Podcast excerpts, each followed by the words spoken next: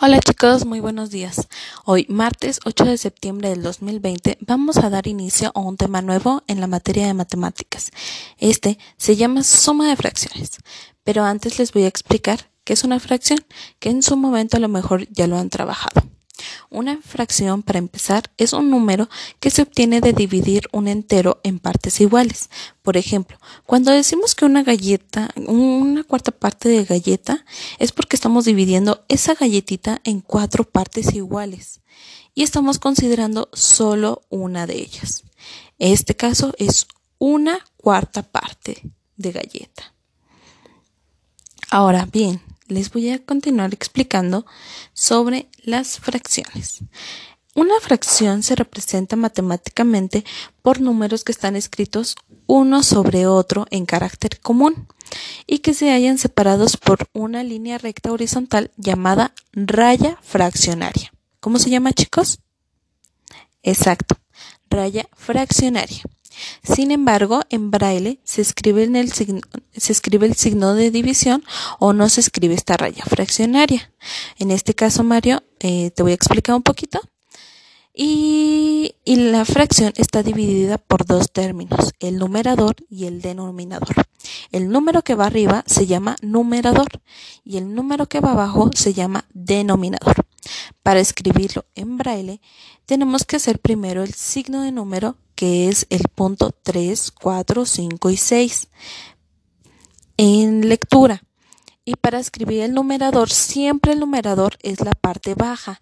Entonces quiere decir que si vamos a escribir un cuarto, en vez de escribirlo en el punto 1, iría en el punto 2. Ahora, para escribir el denominador, que es el número de abajo, ese sí se escribe de manera normal. Entonces, para escribir un cuarto tendríamos que escribir el signo de número, el 1 en posición baja y el denominador en la posición normal, que sería nuestra letra D. Recordando un poquito, el numerador es el número de partes en que se considera que se va a considerar de la unidad.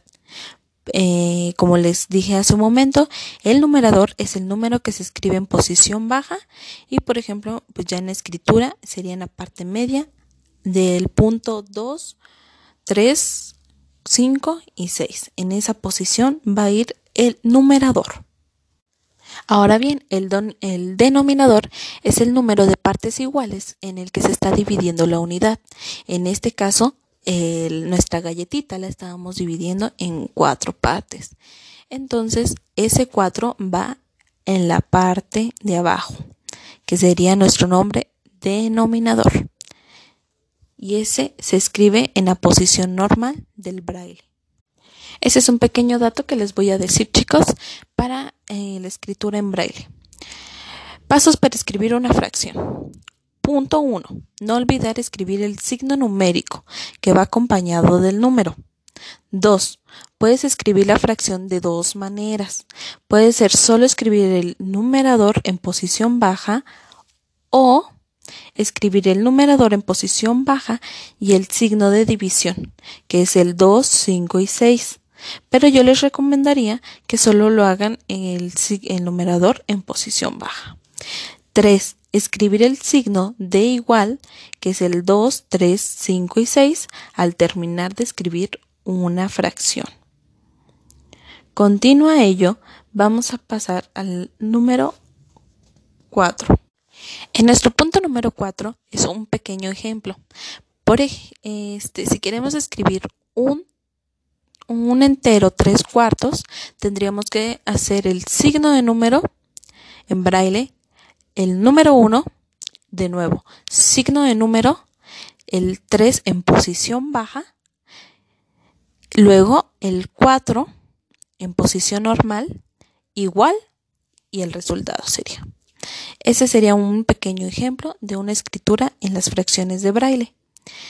Ahora bien, van a dirigirse a su cuadernillo de trabajo y van a responder a la actividad número uno, en donde dice realiza las siguientes sumas de fracciones, dibujando y escribiendo el resultado de cada una de las operaciones en la línea de la derecha y con letra.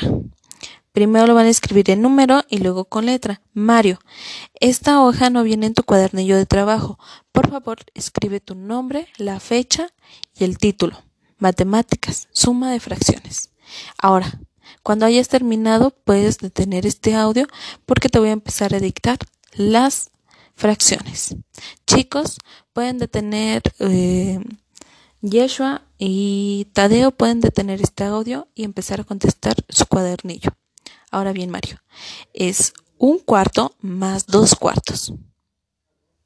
Pausa y seguimos. Dos octavos más tres octavos. Siguiente. Un octavo más dos octavos. Siguiente. Un cuarto más un cuarto. Siguiente. Tres sextos más un sexto. Siguiente. Un tercio más un tercio. Siguiente. Un cuarto más dos cuartos. Siguiente. Dos octavos más tres octavos. Y listo. Es todo lo que vamos a hacer el día de hoy. Diviértense realizando estas sumas de fracciones y cualquier duda me pueden mandar un mensajito.